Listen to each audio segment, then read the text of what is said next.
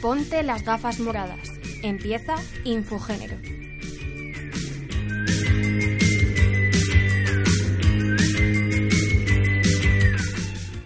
Oye, Sara, ¿y a ti cuándo te vino la regla por última vez? Pues el 9 de enero. ¿Y a ti, Aurora? A mí el 14. Eh, yo no me acuerdo de cuándo me vino por última vez porque nunca lo apunto. Me encantan las sorpresas, pero también hay mujeres que no menstruan, cuerpos menstruantes que tienen dolores, otras que no. A unas les viene de forma regular y a otras de forma irregular. Lo que está claro es que hay muchas formas de vivir la menstruación y de ello vamos a poder hablar con la ilustradora Escarolota en el programa de hoy. Y justo después comentaremos la gala de los Goya del pasado sábado 24 de enero, así que preparaos un café o un tecito y pasad esta media hora con nosotras. Bienvenidas a Infogénero.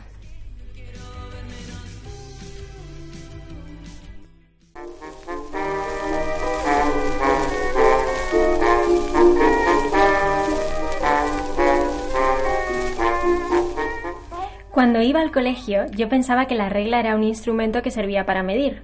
Luego descubrí lo que en verdad era la regla. Este es el principio de Así son nuestras reglas, el nuevo cómic publicado por Polen Ediciones de la ilustradora Escarolota, que nos acompaña hoy al teléfono. Buenas tardes, Escarolota. Hola, ¿qué tal? Bueno, ¿Escarolota o Carola? ¿Cómo prefieres? Carola. Carola, vale, pues fenomenal. Eh, bueno, Carola, siempre que hablamos con creadoras en Infogénero nos interesa el cómo llegaron a hacer un proyecto, ¿no? Porque eso inspira a otras personas a lanzarse en sus propios proyectos. Y en tu caso, ¿cómo surgió? Bueno, yo ya llevaba un tiempo hablando mucho de la regla porque es que estoy mucha parte de mi vida con la regla. Tengo un ciclo de 28 días y de esos 28 días, pues 7 que es una semana, estoy, estoy con la regla. O sea, que una cuarta parte del mes estoy acompañada por la menstruación. Y si no es la menstruación, son los síntomas premenstruales de cambios de humor y tal. Entonces, eh, a mí me afecta tanto, eh, sangro tanto y me duele y, y los síntomas premenstruales me afectan tanto que es que tengo que hablar de ello, necesito hablar de ello. Entonces, un poco a raíz de eso, hablando de ello, pues eh, se fue formando este proyecto que al final ha, ha, salido en forma de, de, este librito. Un librito precioso, por cierto, que lo tenemos aquí en el estudio y es Gracias. preciosísimo. Sí, de hecho, hablando de ese, de ese dolor, en el libro es muy importante el papel que juega el dolor de la regla, que es un tema pues que no se toma muy en serio a veces por desconocimiento. Igual de importante es el término que se utiliza a lo largo del libro al hablar de cuerpos menstruantes. ¿Podrías explicarlo para las personas que no estén familiarizadas con el término? Sí, eh, una persona puede menstruar independientemente de su género. Es decir, puede haber una trans hombre que tenga útero y menstrue entonces sigue siendo una persona menstruante, aunque su género sea masculino. De hecho, eh, sí, de hecho, eh, una de las vivencias que hay en, en, el libro es sobre un chico trans, Ian. Sí, me, me pareció interesante mostrar su perspectiva con respecto a la menstruación porque, eh, de hecho, Ian me contaba que parece que si quieres hacer el cambio hormonal tiene que ser completo, que si te sientes hombre, eh, tu identidad de género es de hombre y has nacido con un útero y un aparato reproductor con ovarios y tal, eh, tienes que, si, si, decides que eres mujer, tienes que, que, menstruar y si decides que quieres hacer el cambio a hombre, tienes que dejar de menstruar. Y entonces Ian con eso no estaba a gusto porque decía, mi cuerpo tiene un funcionamiento y, y no quiero dejar de menstruar. Claro, Pero... esto que... Ay, perdóname, perdóname, Carola. No, no, no. no, que, que, estamos explicando esto de Ian porque el libro se divide, ¿no? En varias partes. Una primera parte eh, más explicativa sobre qué es la regla, qué pasa si no viene, cosas que, que usar cuando te baja la regla. Y luego otra parte de vivencias, ¿no? En la que incluyes esta parte de Ian y en la que has hablado con otras personas con las que supongo que has aprendido un montón de cosas que no tenías, que no sabías, ¿no? Antes de, de embarcarte en este proyecto. Sí, Efectivamente, el, libro está como dividido en dos partes, una de- más explicativa y otra de vivencia. Y en la explicativa, de todas maneras, se intercalan anécdotas reales de, de personas con las que estuve hablando cuando, cuando estaba haciendo el libro. Eh, lo que pasa es que me parecía interesante al final del libro poner eh, unas anécdotas un poco más largas mostrando cómo viven distintas personas distintos momentos de la menstruación. Sí, de hecho, una de esas historias es la de Celia, que parece que no, pero Celia ya ha salido en dos libros. Poco se habla de ello. Y- Bueno, Celia, Sí, sí, es que mm, se está haciendo famosa eh, de una manera impresionante. Bueno, cuando escriba el mío, saldréis todas vosotras. Me parece muy bien. Yo salgo en ese, pasa que no se ve. Claro, es que la, la historia protagonizada por, por mí, que ha eh, ilustrado Escarolota, es la que, o sea, es una vivencia que tuve con Aurora, Sí. que fue en un rodaje que tuvimos juntas, en, en un rodaje para un corto de la universidad, y sí, sí, efectivamente aparece Aurora. Qué importante, ¿no? Las amigas, cuando estás con la regla, y cómo te comprenden, ¿no? En estos, en estos momentos. sí. Es verdad. De hecho, eh, ¿tú crees, Carola, que en un futuro tendremos, eh, entenderán que la menstruación es suficiente dolor como para no poder trabajar y todo, todo esto que todavía nos pilla como muy de lejos, ¿no? Sí, eh, había países que ya lo consideraban como, como un, un hecho legítimo para, para ausentarte del trabajo sin que fuese motivo de despido. Eh, Sí, yo, Eso- yo había escuchado por Japón, por ejemplo. Pero no sé yo, o sea. Claro. Bueno, es que hay, tantas cosas en el ámbito laboral que están mal planteadas hoy en día con el tipo de sociedad de, de consumo y del conocimiento en el que vivimos, que, bueno, esa sería una de las cuestiones a plantear, ¿no? El tema de la menstruación y de ausentarse al trabajo por la menstruación.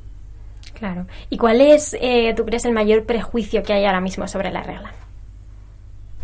Pues que la sangre da asco. O sea, ya no es hablar sobre la regla, eso no da asco, pero igual la sangre de la menstruación sigue, sigue causando rechazo.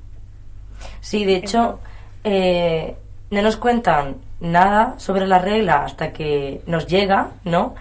Y nos hacen creer que, que esa regla, que es nuestra, de nuestro propio cuerpo, es la que da asco, cuando debería ser la única sangre que tendría que salir de nuestro cuerpo.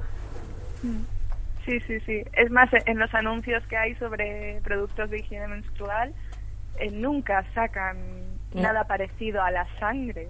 Entonces, claro, eh, si estás acostumbrada a ese tipo de imaginario, cuando empiezas a menstruar, entiendo que, que pueda ser un poco chocante eh, la relación que, que comienzas con, con, con tu menstruación y con tu sangre, porque no es eh, a lo que te han acostumbrado, no es lo que te han enseñado. Te han enseñado que la menstruación es un líquido azul o son perlitas de gel o, o esa, lo, último que sacan ahora en, en los anuncios es un líquido que es como agua, rosadito, muy clarito y muy, muy mono y muy cookie. Sí, de hecho, o sea, yo soy de Melilla y tuve la suerte de poder hablar de una, con una muchacha que, que trabaja allí con mujeres del CETI, que, son, que es el Centro de Estancia Temporal de Inmigrantes, y estuvo dando una charla sobre la menstruación en, allí. Y cuando empezó a hablar, las niñas, porque empezó a, dar, a darles toda esta charla a niñas pequeñas que todavía no habían tenido la regla, se pensaban que la regla era azul. Y realmente ellas pensaban que ellas no tenían eso porque la regla era azul. Y las que habían empezado a tenerla no sabían lo que era. O sea, Claro. y, y habían tenido charlas de lo que, bueno, pues mm, en este caso de mujeres cis que tenían vagina y tal, y, y les estaban mostrando por primera vez lo que era todo aquello. Y, y había mujeres muy mayores ya, o sea, que no tenían la menor idea. Y también imagínate si te si no tienes yo por ejemplo tengo cuatro hermanas. Claro yo eso no lo he vivido porque como éramos varias hermanas pues al final yo a mis hermanas pequeñas en cuanto me preguntaban y eso qué es no sé qué yo pues es la regla como que lo hemos tratado con mucha naturalidad pero las eh, los cuerpos menstruantes que vivan con otros que no lo tengan eh, debe ser como en shock no quien tenga hermanos no sé. Claro, hay, hay desinformación sobre todo, porque si no lo vives, no te hace falta saberlo, supuestamente, ¿no? Entonces, como vives en esa ignorancia. Pero yo, yo tengo una hermana mayor, entonces cuando llegué yo a tener la regla, yo lloraba. el primer día que tuve la regla porque sabía lo que era y lo pasé muy mal. Claro. Claro, del susto. Bueno, es que la que me, la historia que me encanta es la historias históricas, ¿no? En la que la protagonista cuando le viene la regla dice, "Ah, me voy a morir, porque no sabe lo que le espera. Y me gusta, Claro. sí, y es muy interesante en esta historia, a ver si nos lo puedes comentar, eh, Carola, que lo primero que le dice su madre cuando ella da el paso de contárselo, que le ha venido la regla, es, eh, póntelo, ahora te vendrá todos los meses y ya no puedes ir con chicos. Sí, esa es una historia de cómo era eh, tener la primera menstruación hace 60 años. Entonces, si hablas con gente de esa época, sobre todo en el entorno rural, un entorno un poco más cerrado, donde esto era muchísimo más tabú, te encuentras con historias como esta, que es que no se hablaba para nada de ello.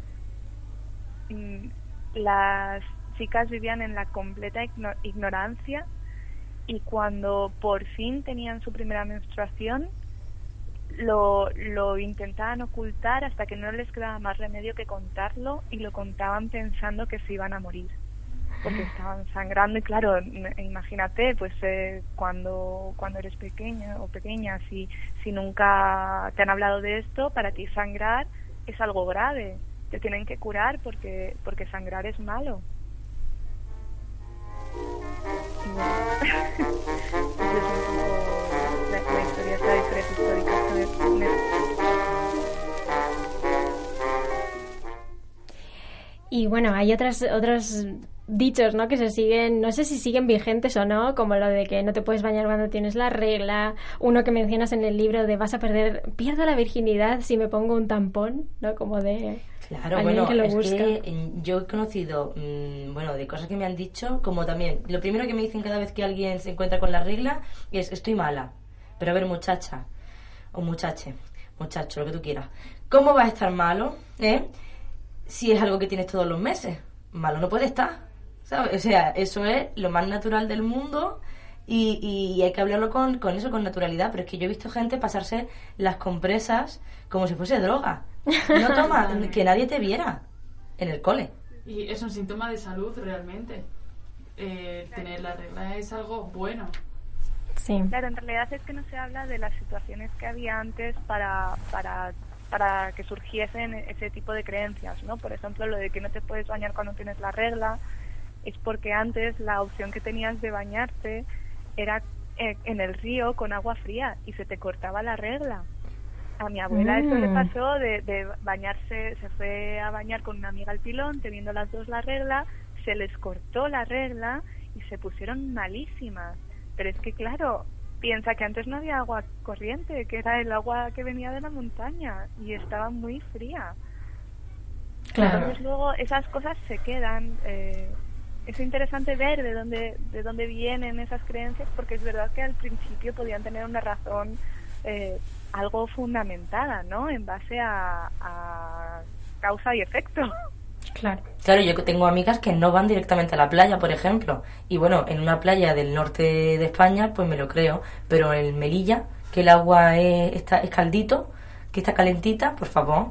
Y ella no solo eso. O sea, yo entiendo lo de que pueda haber, pues haya gente que piense, no, pues hay microbacterias, pero a ver, si te bañas del resto de días, las microbacterias que tú quieras siguen estando allí. No, y que yo creo que de lo que va este libro, ¿no? De así son nuestras reglas en plural, pues eh, es que cada una lo vive de forma distinta. Y por ejemplo, yo sí que entiendo que yo, que me pongo malísima con la regla, pues es que no me apetece. No es que no pueda, es que a mí no me apetece. Pero a mi hermana cuando le viene la regla, que es que no le duele para nada, ni. Es que es como, bueno, vale, la tiene, la molestia que sea, yo que sé, estar pendiente, pero que no, vamos, no le supone nada en, en aspectos malos, pues claro, ya.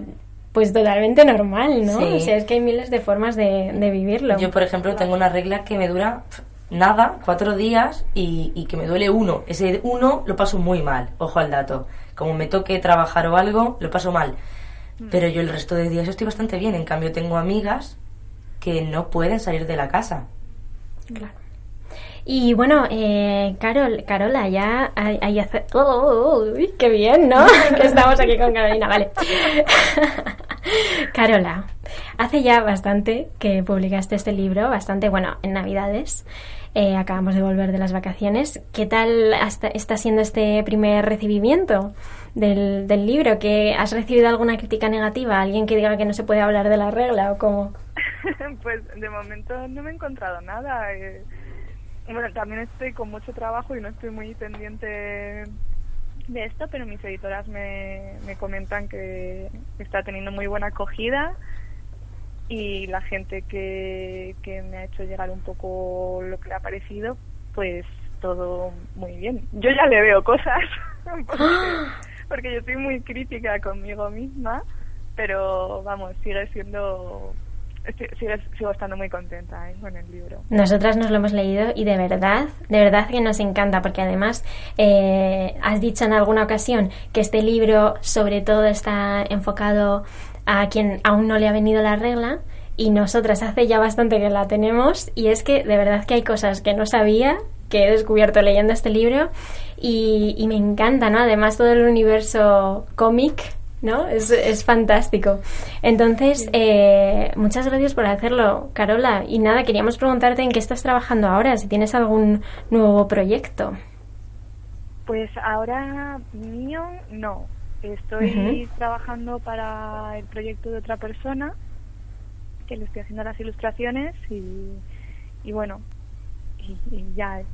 Bueno, bueno, y ya. Hasta ahí puede hablar. No, no, y además que dice y ya como si fuese nada, pero en realidad Carola sube contenido casi, toda, casi todos los días, o sea, casi diariamente, eh, contenido feminista, crítico con la sociedad que, en la que vivimos y sobre todo con mucho humor, que es lo que más nos gusta, Carola, tu forma de ver el mundo. Así que muchísimas gracias por, por regalarnos este pedazo de, de libro, cómic, cubo, no sé, no sé lo que es, pero me encanta. pues me alegro mucho. Sí, y gracias por hablar con nosotras. Eh, por favor, la próxima vez que, vengas a Madrid, que publiques algo nuevo, ven a vernos. Y te tenemos oh, aquí. Mira, me habría encantado estar ahí, ¿eh? de verdad me habría encantado, pero es que ha sido imposible. No pasa nada, tú sigue haciendo, tú sigue trabajando así y te lo perdonamos todo, Carola. Muchísimas gracias. Y vosotras, no os vayáis que seguimos con los Goya.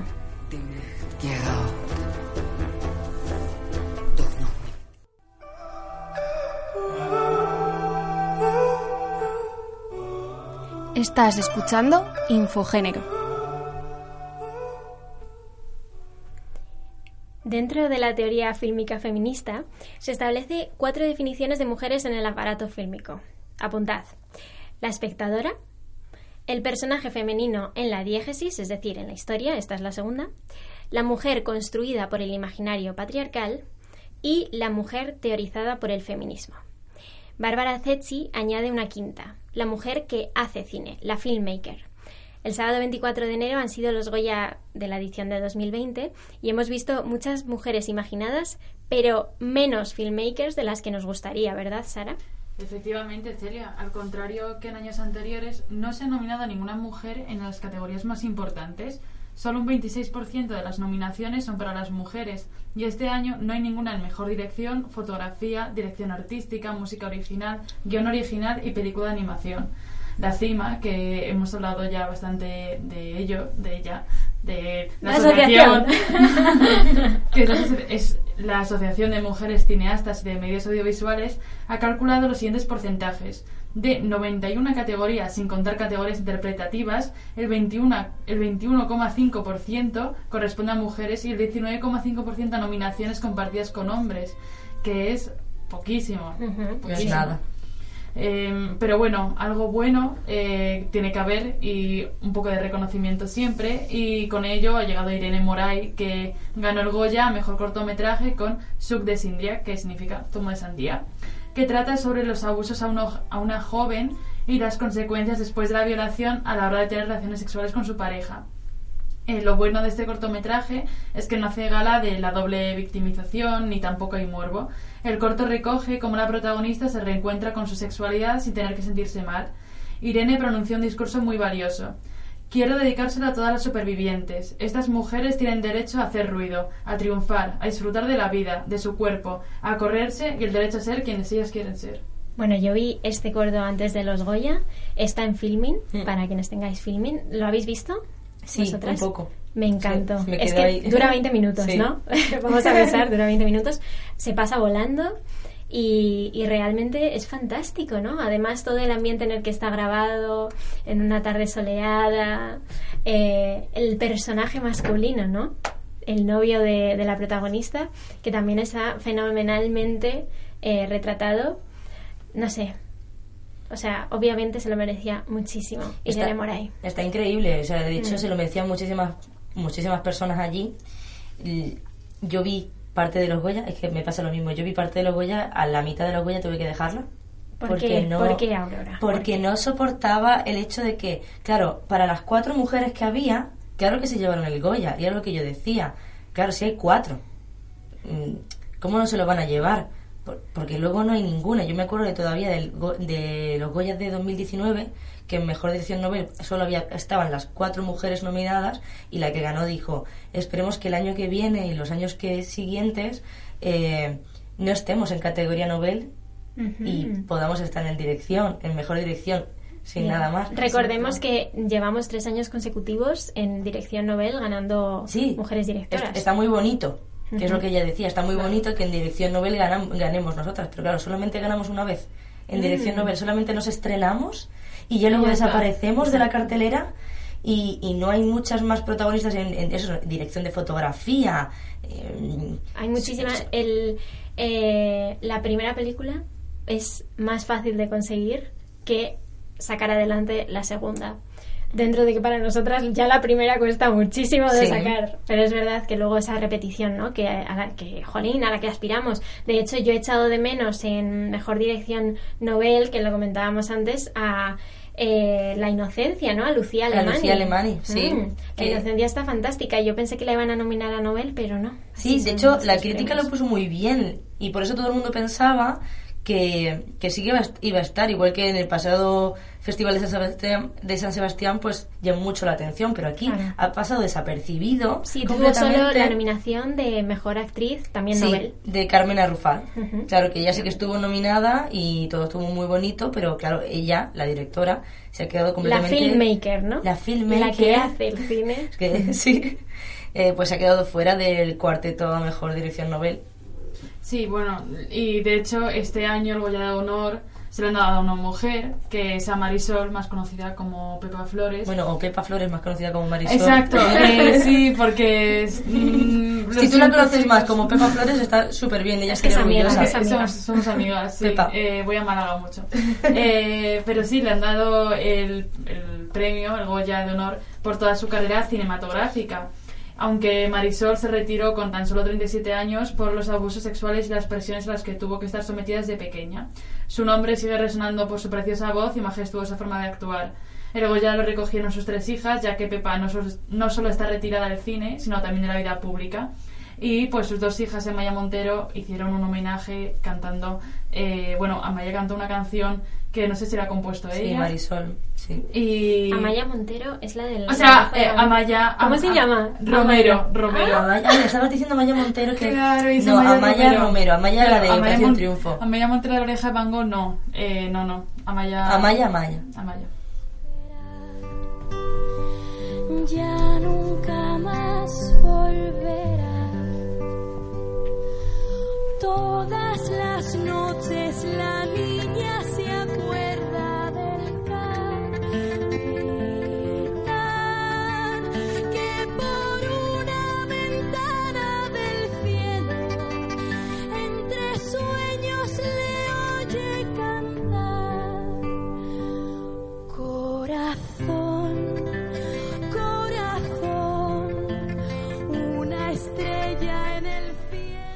Pues yo de hecho no me sorprendía nada de lo de Pepa Flores, de que no fuera a recoger el premio, me sorprendió que hubiera gente a la que le sorprendiera que no, Que no fuera. fuese. Eso, eso me- sí, sí, sí. Pa- Para mí fue como, ¿pero qué queréis? Con- o sea, esta muchacha ya ha contado muchas cosas de su vida, esta mujer, y, y no tiene por qué presentarse ni, ni muchísimo menos. Yo, por mí, estupendo. De hecho, yo, por ejemplo, sí que eché de menos a Isabel Cosette, que tiene la película de Elisa y Marcela, que está en Netflix. Pues eh, me, me parece sorprendente que en los Oscars que vienen haya muchas películas de Netflix, pero en los Goya, oye, esta película que ha hecho Isabel Coset, que está en Netflix, no. Todavía en España hay como reticencia, ¿sabes? Yo no te digo que sea mejor o peor o que opine sobre ella, pero me, me- sorprende, ¿no? Con, con el bombo que están teniendo muchísimas otras canciones, otras mm, películas en Netflix y que están llevando, lle- llegas- llegan a los Oscars y, y aquí Sí, España. Klaus. Klaus, por ejemplo, tiene. es- no sé si la habéis visto, está Sí, en Netflix Klaus. también. Y que fue a, lo- fue a los Oscars también. Va, va a los Oscars, sí. O sea, claro, fue, no. Va, va. Eh, ha estado en los Globos de Oro, creo. También. Sí, ha sido, está por todos lados, o sea, la animación española está llegando mucho más lejos de lo que es eso, el territorio de España. Y fijaos, aquí en España no está ganando nada. Es que no mm, ha pasado desapercibido en los Goya también. Me parece increíble que nos tengamos tan poco respeto. Sí. Pues sí. También tenemos eh, otras dos ganadoras en las categorías de mejor corto documental y mejor documental. O sea que, que muy bien, también hay que verlos. Y esto que hablábamos de Netflix, ¿no? La facilidad que hay ahora para ver eh, un montón de películas y la dificultad de ver otras, ¿no? De ver cortometrajes, de ver... ¿Dónde vemos eso si no es en las salas? En Filmin hay dos de... No, hay tres. El que ha ganado mejor corto documental y dos de los nominados a corto de ficción que, que podemos ver. Pero luego es eso, yo siempre me quedo con ganas, ¿no? Cuando veo los Goya de, ay, pero ¿y este cuál es? ¿Y dónde lo puedo ver? A mí me ha pasado que esto- estos Goyas no he visto casi ninguna película porque para ver más hombres, pues mira, yo he dicho, mira, ya tengo tiempo. En otro momento. Yo me prometí ver, eh, porque, bueno, nuestros eh, oyentes sabrán que estoy un poco fuera del cine y estoy con dos personas que les gusta mucho y les apasiona, pero me estoy introduciendo. Muy y bien. entonces me vi Dolor y Gloria Mm. y Mientras duró la guerra, que eran las más nominadas. Esas las, las tenía check, pero ya está. Claro. Bueno, no pasa nada, tienes tiempo para ver el resto de, de películas. Dentro de poco son los Oscars, lo comentaremos en el próximo programa. Así que ponte las pilas, Sara Pardo. Sí. Ponte a ver películas eh, para el próximo programa, seguir con esto. Y bueno, como hemos empezado con Bárbara Zecchi. Bárbara, si estoy pronunciando mal tu apellido, perdóname. Ojalá hablar contigo y que me digas que he pronunciado mal tu apellido para conocerte. Pero vamos a acabar con otra reflexión recogida en su libro La pantalla sexuada, en la que rescata la labor de la mujer en los primeros cines en España como proyeccionistas y cámaras. Y por ello apunta que, visto en perspectiva, el paulatino incremento de la presencia de las mujeres en el mundo de la dirección no corresponde tanto a una conquista, sino más bien a una reconquista de un terreno, en los orígenes del cine, en el cual la presencia femenina no era una excepción.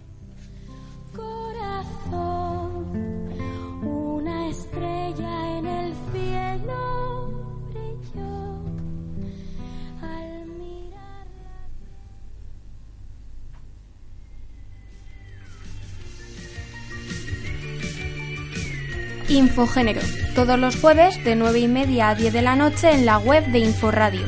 Y todas las semanas en Spotify.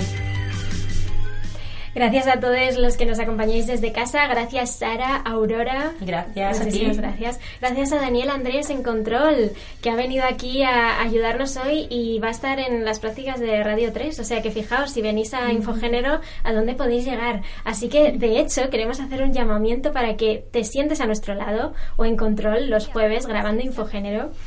Eh, así que si tienes ganas de probar esto de la radio, compartir vivencias e inquietudes en un entorno seguro para luchar con este nuestro enemigo común, el patriarcado, Toma. Ahí te estamos. esperamos, te esperamos, bebé, en la Facultad de Ciencias de la Información de la Universidad Complutense. Escríbenos un mensajito al Instagram, arroba Infogénero Radio, y nos vemos muy pronto. Infogénero baja, barra baja radio. Infogénero barra baja radio. Eso. Yo soy Celia Dosal. ¡Mua! Oye, tía, ¿cuál es el Instagram de Infogénero? Arroba infogénero barra baja radio. Síguenos. Tenemos que volver a